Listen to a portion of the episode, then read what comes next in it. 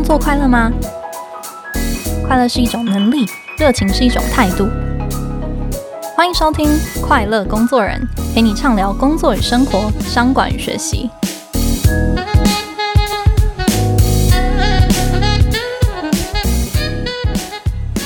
大家好，我是 Cheers 快乐工作人的记者邵敏。在今天的节目一开始呢，要来问问大家哦，说到“魔鬼主管”这四个字，你脑袋中是不是马上就出现了一张脸孔呢？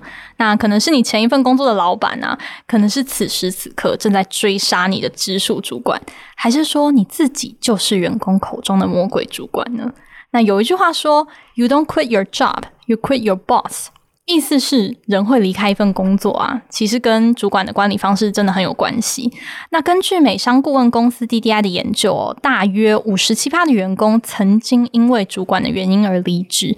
那另外呢，在一零四人力银行今年最新的调查哦，除了薪资之外，员工离职的第二大主因就是一想到主管就满肚子火。那今天呢，我们邀请到的来宾呢，其实也曾经是一位魔鬼主管哦，但现在的他已经改过自新了。今天呢，要来跟大家分享怎么做一个好主管。那不只是熄灭员工心中的那把怒火，还要在这个充满了非常多巨变的市场中来凝聚团队的向心力。那今天我们很开心可以邀请到王品集团的副董事长李森斌，我们欢迎斌哥。好，你好，非常感谢邵敏对我的介绍，也非常。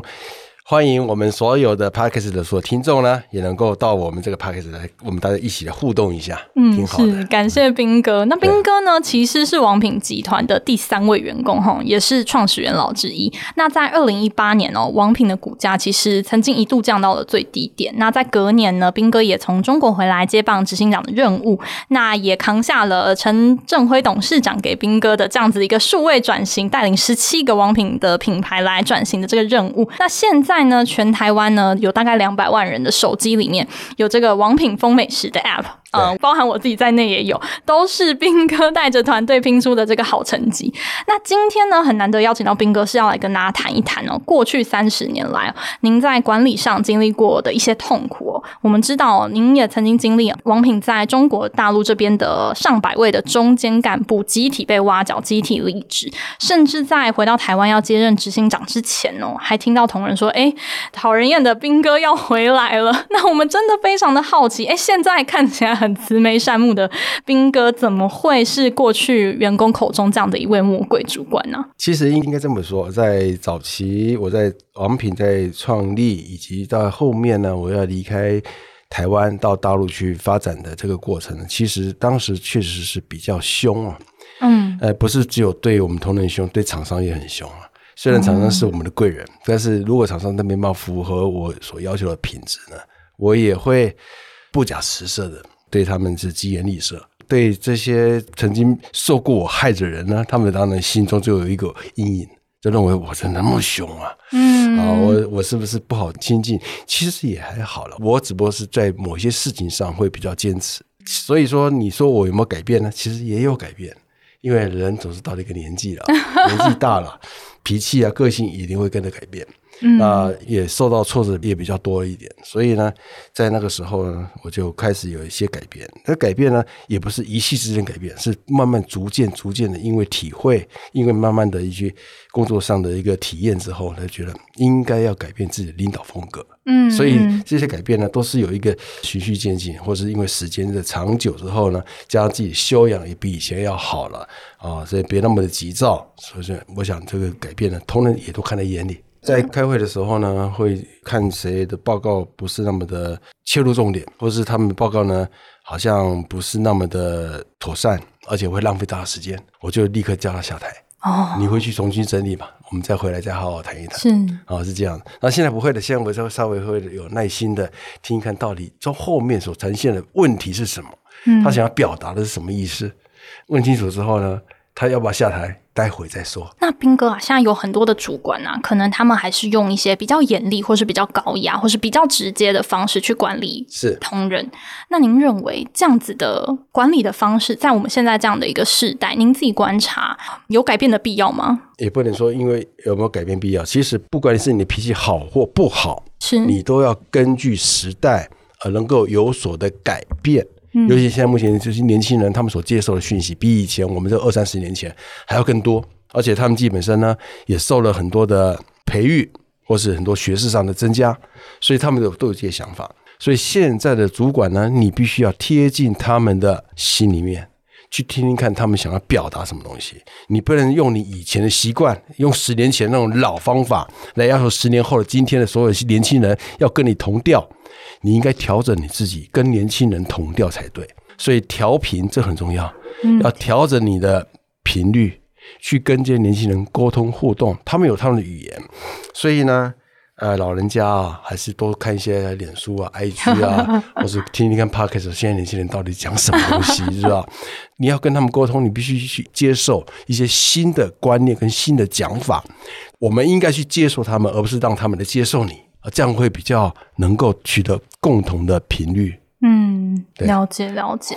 那斌哥，我们也谈一谈，就是哎，你过去在中国其实历经过就是百位的干部的大出走这件事情。那其实现在我们也正在面临各行各业有很大的大离职潮，或者说缺工潮这样子的一个状况。那当时斌哥怎么样子去挽救崩坏中的团队，有没有一些是可以带给现在也正在面临就是员工离职所苦的这些主管们的建议？我想要招人之前呢，要看看你是不是值得你的同仁留下来。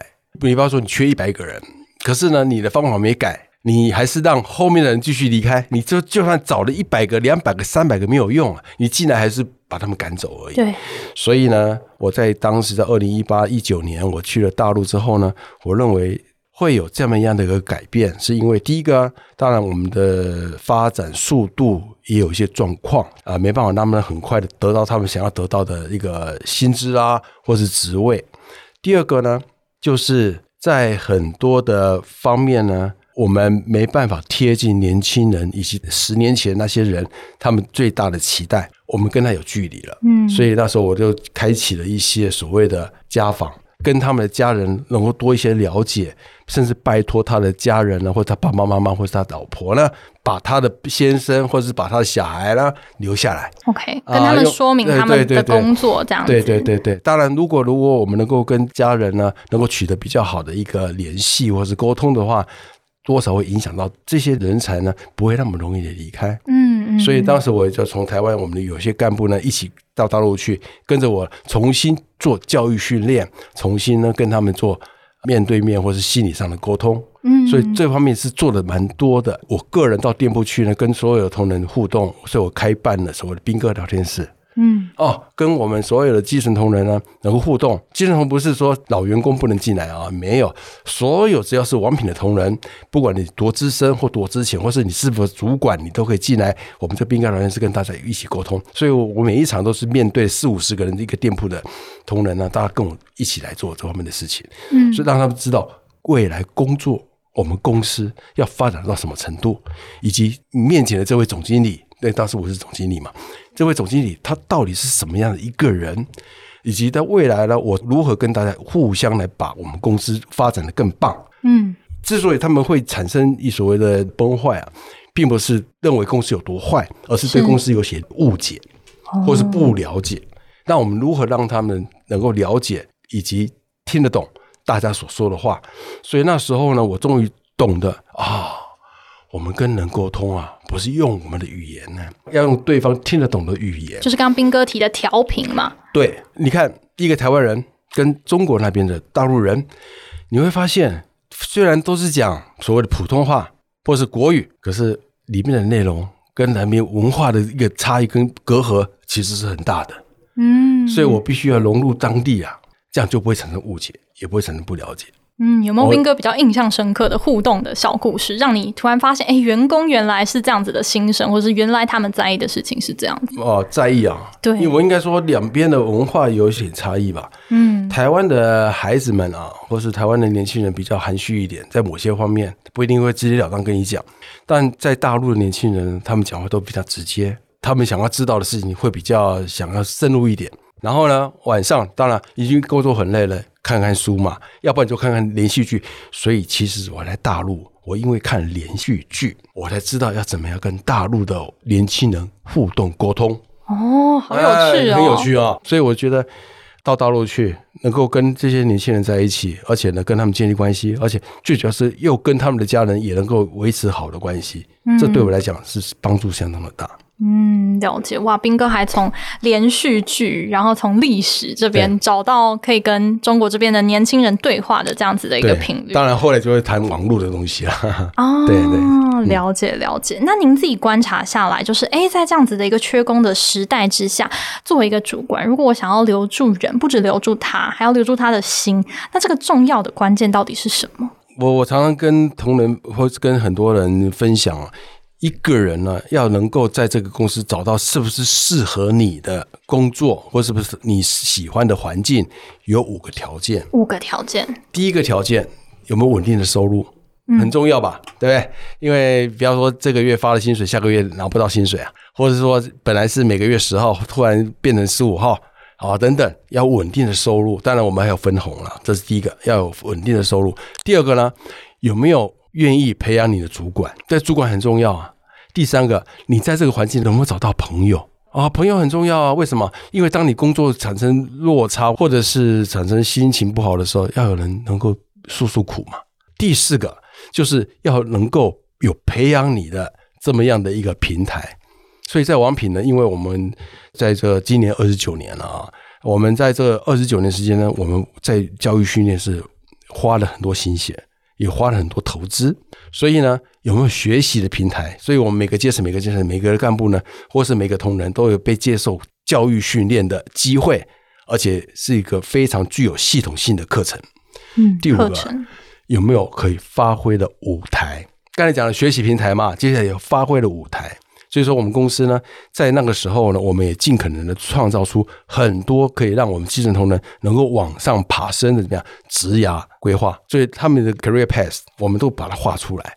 你要从一个基层同仁变成干部，干部从基层的干部变成主任，变成副店长，变成店长，甚至我们一般的三厨、二厨，甚至变成主厨，我们都有这方面的一个发展的一个路径。嗯，你要留住人才，就是你这五个条件是否都具足。嗯，你不要以为只是给薪水就没事了，不是对，薪水是其中的一项而已。就是说，你也要给他薪水，也有好的福利，这是一项。其他就你自己本身能不能做到刚才我所说的这四样东西，提供这么好的环境跟条件，让你的同仁能够在这个环境能够好好的做。嗯、所以留住人心呐、啊，就是自己本身愿不愿意，真的要把它留下来。你无心的，我跟你讲。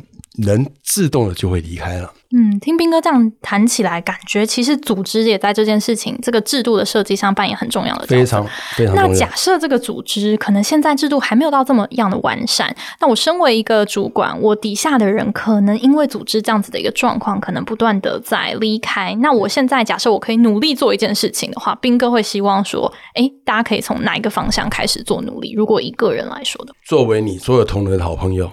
作为你的同仁的好朋友，朋友，他要发展，你提供比较好的机会，让他有发展的时间跟舞台嘛。接下来呢，跟他怎么样？我们都建立教育训练系统，自己本身可以做，自己就可以去去教育训练嘛。因为、哦、你想让同仁变成什么事，你先教他嘛，不教而战谓之罪嘛。你一定要好好的把他教好嘛。所以呢，成为他的好朋友。第二个，提供一个教育训练的机会。让他们能够在你这边学到东西，接下来你才让他去打仗啊！先把那个基本功夫让他先练好嘛，免得他他上了舞台之后，上了战场之后，被敌人不小心就被打死了，因为他自己没学好。嗯、所以呢，不教而战谓之罪嘛，我们就不要做这种事情。嗯，那还有一个很多新手主管可能很常在刚当主管的时候会有一个困难是，可能为了就是不要。变成员工眼中的这个魔鬼主管啊，所以可能会高度的同理员工等等等，但是可能反而会造成，哎，员工在犯错的时候，或是有一些团队有些状况的时候，没有办法直言以对，或者说呃，及时的跳出来去做适时的纠正跟指导。那对于这样子的一个状况，斌哥你怎么看呢？我想我们在什么时候要对我们的同仁要真诚以待，然后呢，跟他说真话。不是说实话而已啊，要说真话。这个真话是不伤他的真话，可是呢，不伤他的真话，对，不伤他心里。这对事不对人啊，嗯，你不要说你怎么那么笨哦，好昏啊，或者说你怎么那么傻，为什么你那么那么不上进啊？这种形容词绝对不要出现。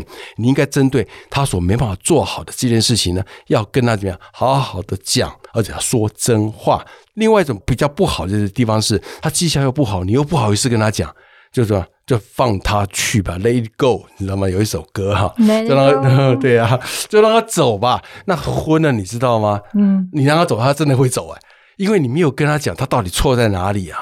所以呢，我们要必须说，他真的做的需要做改善的，就一定要怎么样，好好的跟他说。所以我在沟通技巧上面有提到两个，一个叫做 What and Why。他做了什么东西是好的？什么东西是好的？那坏是为什么这件事是好的？嗯，啊，这个是就是非常好的正面性的回馈。第二个叫修正性的回馈。什么叫修正性？是 what what why？什么叫 what what why 呢？他做了什么可能不对的事情？那什么做才是对的呢？那 why 为什么这样做会比较好？让他知道啊，对哦。当时你所跟我讲的这些东西，就是当时我没有想到的，他反而会感谢你。嗯，你反而你不敢讲，他会恨你一辈子。你害我，你为什么不当初不跟我讲？那那每次都这样嘛，都是你，你都不当初不会跟我讲，不是不跟你讲，是你没有真诚的去对他讲，你又怕伤了他，你反而不讲，反而更伤了他。但记住，绝对不要用那种伤人的形容词，笨啊，傻呀。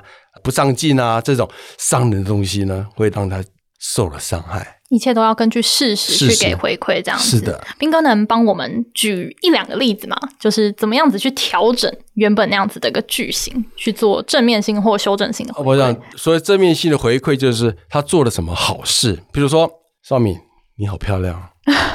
这好像不是我做的好事。他哪里漂亮？哦，是他的发型漂亮，还是他今天的笑容特别的让人觉得好舒服？他觉得哦，对哦，的有为者亦若是，他就说啊，对我应该是这么说这么做啊。被你说每天都是喷的香香的，洗的干干净净的，然后稍微小小化妆一下，让他喜欢你嘛。那什么叫修正性回馈？他今天呢拿了一个杯子，可是杯子呢不小心把水溅了出来。嗯，你认为这样不对，因为会泼到人家身上去。那你就跟他讲，你刚才是不是把水溅出来了啊？对哈、哦，溅出来之后会发生什么事情？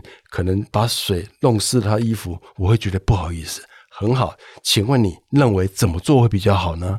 你都是用一种开放性的问题问他怎么做会比较好，让他自己去讲。我下次拿这个杯子的时候呢，我可能两只手会比较好一点，或是我这只手还没让我，我就不要把它急着拿出来，那就对了。所以答案你都知道哈，以后这样做可不可以？可以。可做完之后，说完之后呢，下次他再继续拿杯子的时候，你稍微看一下。OK，你还是要看一下啊、哦，你不要说了就没事，你知道吗？既然他这么说了，看看他有没有实现他的承诺，实现他的承诺，就开始回到什么正面性回馈。嗯啊，对哦，上次你讲过，你把杯子要怎么慢慢拿起来，现在水没有溅出来，你真的好棒啊！啊，对了，他就知道哦，这件事是对的，所以修正性回馈之后呢，还是要回来，他有这么做，有这么这样的改，要回来正面性回馈。嗯，了解了解。哇，斌哥举的例子真的很有服务业的既视感，这样子。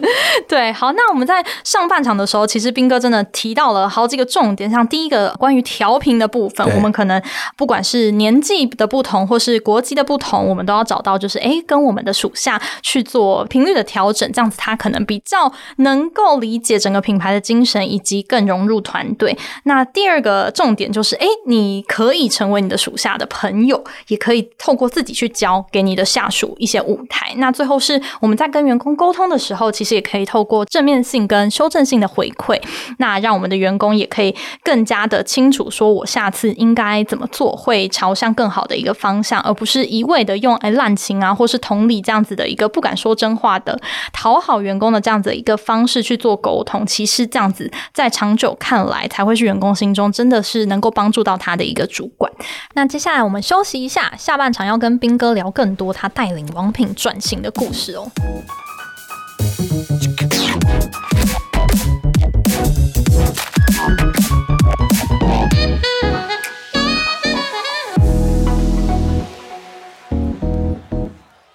各位听众朋友，欢迎回来。那我们今天邀请到的是王品集团的副董事长李森斌，我们欢迎斌哥。哎，谢谢。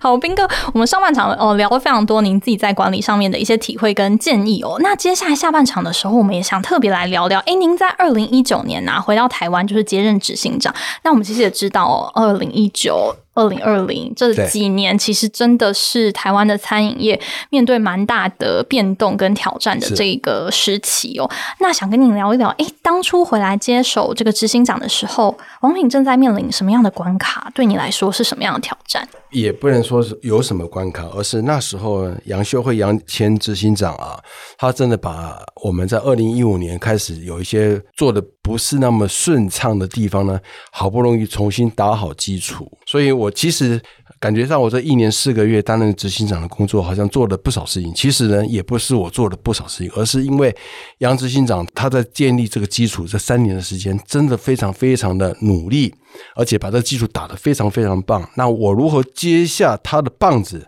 而能够继续承接董事长，他是希望我完成的一些新的任务。所以对我来讲，也算是一个新的，因为都是我没做过的。嗯，因为在大陆以及我在离开。台湾去大陆之前，在台湾的一个工作时间，那段时间都很久远了，十年了。OK，十年算是一个世代了。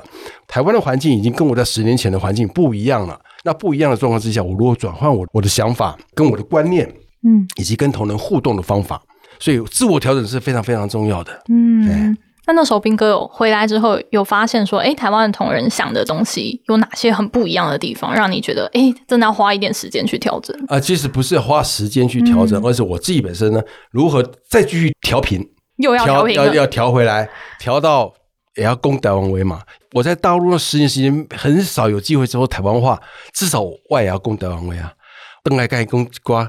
能温得被共为威啊？这对我来讲是一个我要做做调整的地方，因为我如果在大陆讲台湾话，他们听不懂啊。可是回到台湾，我本人就装了一个什么北京腔啊，那很奇怪，你知道吗？就光是这个小地方啊，我都要调整我自己本身这方面的一个一个做法。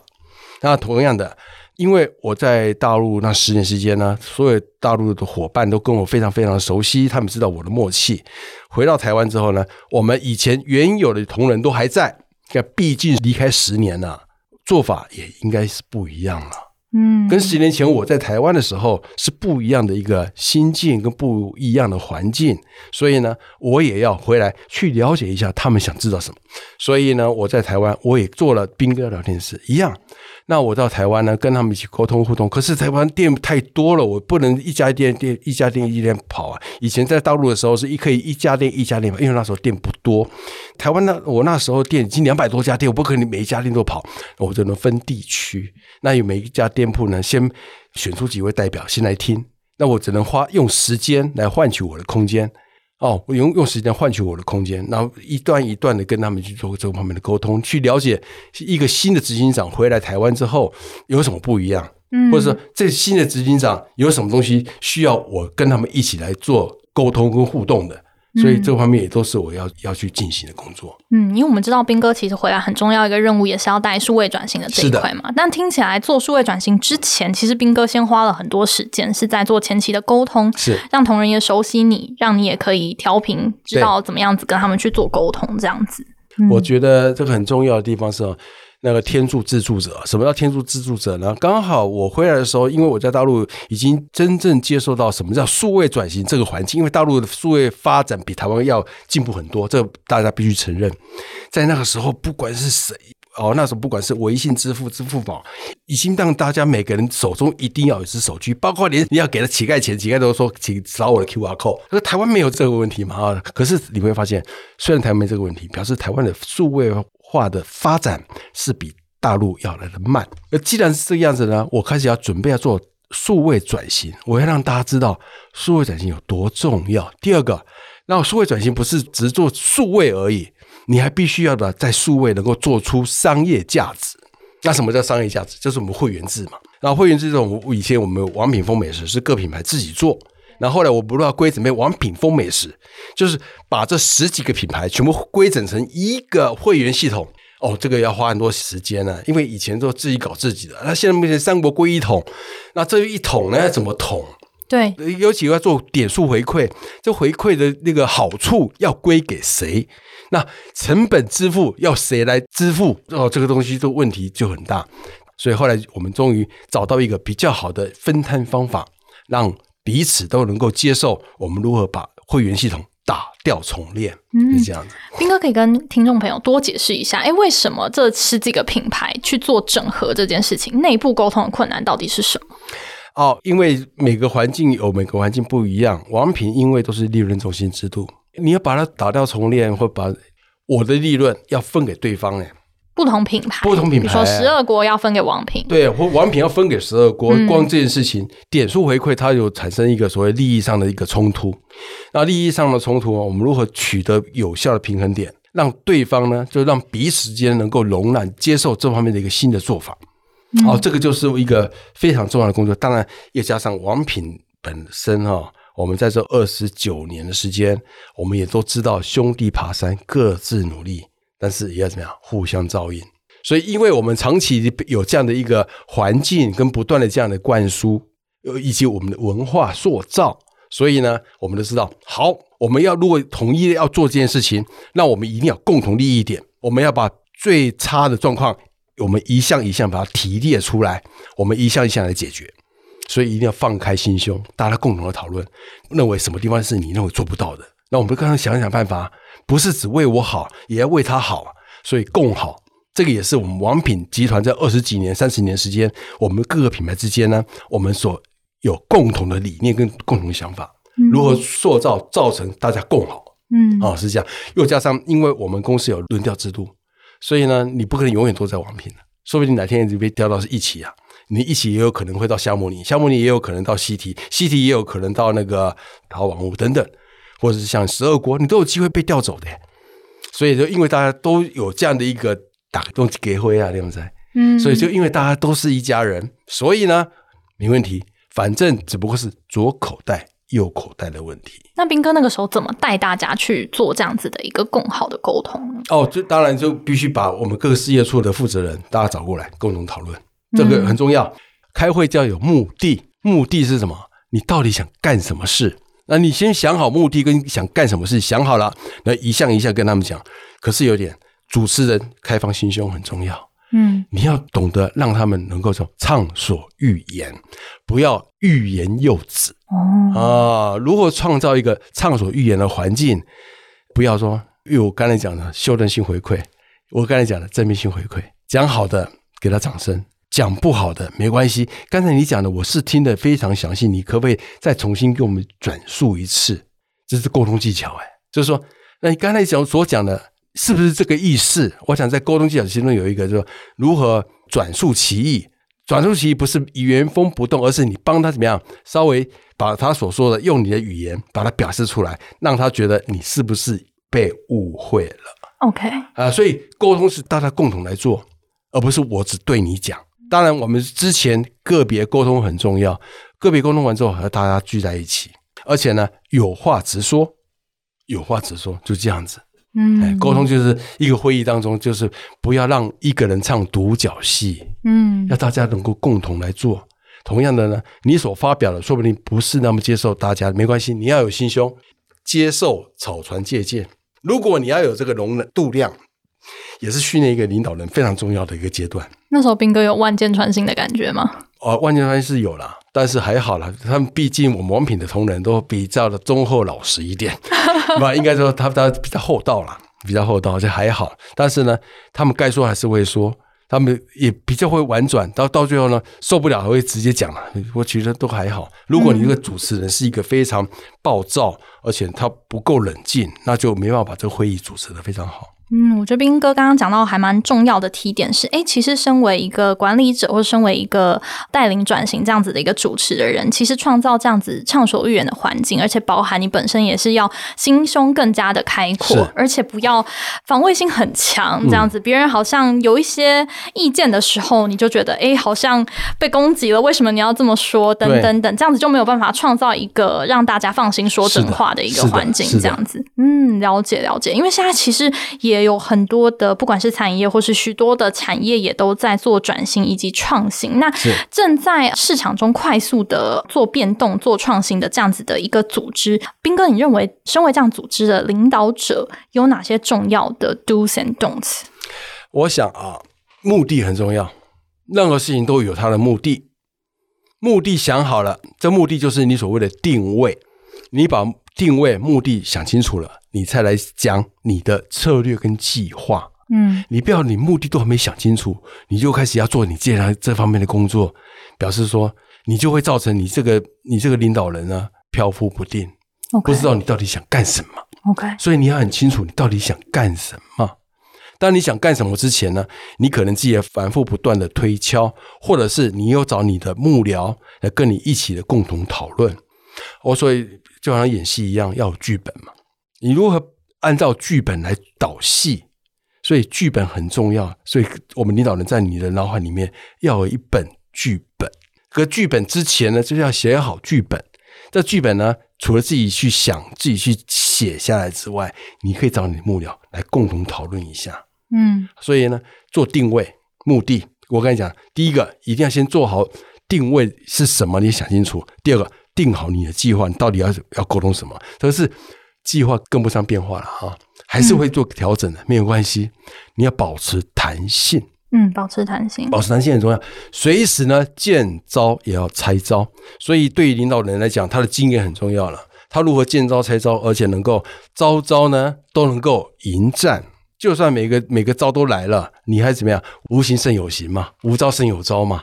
我们就没关系，我们兵来将挡，水来土掩，我们大家共同来做。嗯，就算你当天在做会议当中，你发现你力有未逮，没关系，寻求资源。什么资源？底下问他们，你看怎么办？目前我真的想不到好方法，不知道在座各位，你们比较好的方法提供给我，我们多参考一下，可以吗？嗯，领导人不是神。他不是每件事都会做，哎，是，所以呢，要懂得寻求资源。你有那么多人在跟你一起开会，寻求资源，他们觉得他们才有在这个环境里面或这个团队里面有价值。所以你寻求资源也是创造底下人的价值感的时候了。嗯，哎，如果他所提供的建议又是你所要准备推动的，而且推动的非常好，他不仅有价值感，他更有成就感。嗯，我觉得这很好，哎。是是是，所以领导人其实哇也是不简单哦，既要不能飘忽不定，又要保持弹性。那很重要的一个关键，其实是你也要愿意可以跟你的属下去寻求支援。是的，这样你不会是每一件事情都要亲力亲为这样子，最后反而哎，大家好像都在穷忙一趟的感觉，那就昏了。是是是，那另外一个在啊转型的过程当中，其实可能很多人会碰到的一个议题是，其实。团队的向心力很有可能在市场的变动当中，或是公司的转型当中，也是有一种动荡不安的感觉。那在这样子的一个状况之下，您自己也历经过，就是诶，王品可能内部或是说外部也对王品的市场信心稍微比较低落的时候，那那个时候你怎么样子去稳住王品要转型需要的那个向心力呢？我想领导人的一个态度很重要。什么叫领导人态度？嗯、就是平常呢，你不要皱着眉头。或是低头不语，你要怎么样？抬头挺胸，面带微笑，而且呢，迎向阳光。所以，任何领导人有些时候，你必须不得不做一些你本身不想做的事情。什么叫不想做？你平常已经很累了，你平常已经够烦了。可是，当你面对你的同仁的时候，你还是要面带微笑。所以，你会发现我的改变是，我不会在我的同仁面前板着脸。我板着脸会把办公室门给关起来，然后我就板着脸对着远山，所以我的办公室哈会面对一个比较空旷的环境，会看到远山。我的办公室可以看到火焰山，我在台中嘛，可以看到台中的一些山上，哇，觉得很舒服，看到云在飘，看到外面雨在下，就感觉到哎呀挺好的，对。所以呢，领导人有时候不得不做一些调整心境的一些环境，让自己本身能更好。可是呢，有一点。迎向阳光，面带微笑，抬头挺胸，让他觉得没气儿的耍衰，这很重要。如果你垂头丧气，底下人比你还更垂头丧气。是你迎向阳光，面带微笑，你的同仁才会怎么样？敞开的笑容去面对各种挑战。所以领导人的以身作则。所以你会发现，我常常会带着我们同仁去运动嘛啊，是包括我们王品有三铁人嘛，不管是爬山的啦，不管是骑车啦，不管是马拉松啦，我都带着大家一起共同往前迈进。他们都知道，哎呀，这个执行长不容易啊，这个副董事长也不简单啊，他也要领头带着他们一起做些这些活动。所以当时就觉得做这件事情无怨无悔。嗯，啊，是这样子。那在这个过程当中，呃，我们要怎么样时时刻刻的去来检视一下？哎，我们的团队现在的状况是不是有凝聚力的状况？斌哥有没有一些可以教大家可能开始去检视一下自己的团队的状况的几个 point？我想，那个如何能够了解平常我们团队是不是有任何的问题？你要懂得沟通，定期的跟你的底下同仁呢互动，聊聊天。记住，心胸开阔，来跟你的同仁互动聊天，听听看他们真正的想法。这些部署呢，不是只有你下面那一层，你可以往下到下面第二层或第三层。像呃，我在执行长的期间，我跟店长感情也很好。嗯，因为店长跟我之间呢，中间还卡了什么？事业群总经理、事业处副总，他们还有区经理呢。才会到店长，你看中间有四层呢。对对，那那么多层，可是呢，你如何跟他们能够保持关系，保持良好的关系？但是有一点，你跟他们沟通不是听小报告哦，这个很重要。如果他们在开始批评某一些人，就跟他讲，不要打小报告，不要跟我讲谁好或谁不好，请跟我讲事实状况是什么，只是不要跟我谈现象。你认为真正的问题在什么地方？所以要怎么样切入重点，然后呢，不要。产生抱怨，也不要成为他们发泄的一个，应该说不要要要给他们成为发泄的管道了。但是 不要让他们变成一个打小报告的环境，或是你喜欢听俄语，哇，那很惨。所以在王品的一个龟毛家族里面有一条，主管不听俄语。为什么他不听俄语？就会产生派系之争呐。嗯，而且你又喜欢听俄语，我跟你讲，八卦谁都喜欢听。可是呢，当你听到八卦的时候，哎，你要懂得过滤耶，你要懂得请他们制止，不要跟我提八卦。嗯，这种事情绝对不要在你这个最高主管身上会发生。嗯，我们公司一定要创造怎么样正常的管道让他们发泄。所以在王品内部呢，也有说零九零零，不是零八零零，零九零零就是同仁心声，他们可以直接打电话，嗯、你可以匿名，你可以投稿、投书。嗯，但是你所讲的是事实，而不是拿这边来修理某一个人。嗯、如果主管认为他在修理某一个人，你要去了解，深入的了解，嗯，这样这样才是比较重要的。嗯，我好好奇哦，斌哥那个时候可能去巡店的时候，去认识这些店长的时候，嗯、都会想要跟他们这边关心哪些方面的事情啊？哎，那个最近你心情好吗？心情好了吗？同仁有没有吃饱啊？这很重要。你今天的午餐准备了什么菜给我们同仁吃？接下来，哎，现在目前业绩状况如何？你可不可以大概让我知道一下？顾客的满意度你了解了多少？有没有最最近有没有听到的顾客有什么不好的？那个对我们有意见的声音，跟我们聊聊聊看吧。是这样子，谈谈他自己的问题，不要说你，请问一下区经理最近多久来一次啊？我靠疯了，嗯、你知道吗？嗯，当你问你，他说哦，你被调查外苦经理到底有没有认真工作哟？这样反而不好。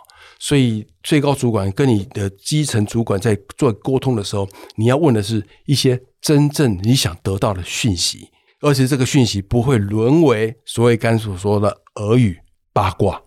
是啊，这个就是主管他的修炼了。嗯，不过斌哥刚刚的提到的方式，也是从关心你的同仁，对他的自己个人的这个状况开始做起。是的，先关心你的同仁，对再关心你的同仁遇到什么样的问题。是，了解了解。哇，今天真的很开心可以邀请到斌哥，真的跟我们分享他过去三十年来哦，真的是经历了很多大大小小的战役，自己也慢慢的修炼出一套管理上面的心法。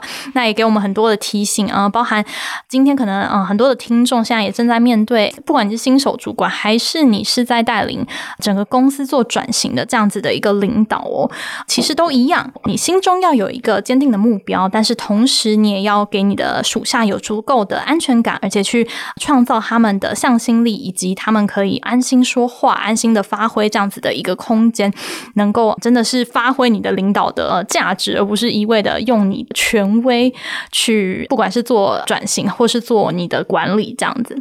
那如果听众朋友今天听得还不够过瘾哦，那斌哥在我们天下学习也有开设一门课程，关于破除领导盲点、团队管理的十三个制胜法则。那我自己也是把所有的课程都看过了一遍哦，真的收获很多。那也欢迎各位听众朋友可以点击我们资讯栏中的连结。那我们今天再次的谢谢斌哥跟我们的分享，谢谢斌哥，也非常感谢少敏给我这个机会。我也希望我这个小小心得对大家有帮助。那我们就祝福各位呃听众朋友能够在你的管理的路途上也能够修炼愉快。嗯，大家加油！大家加油！谢谢大家。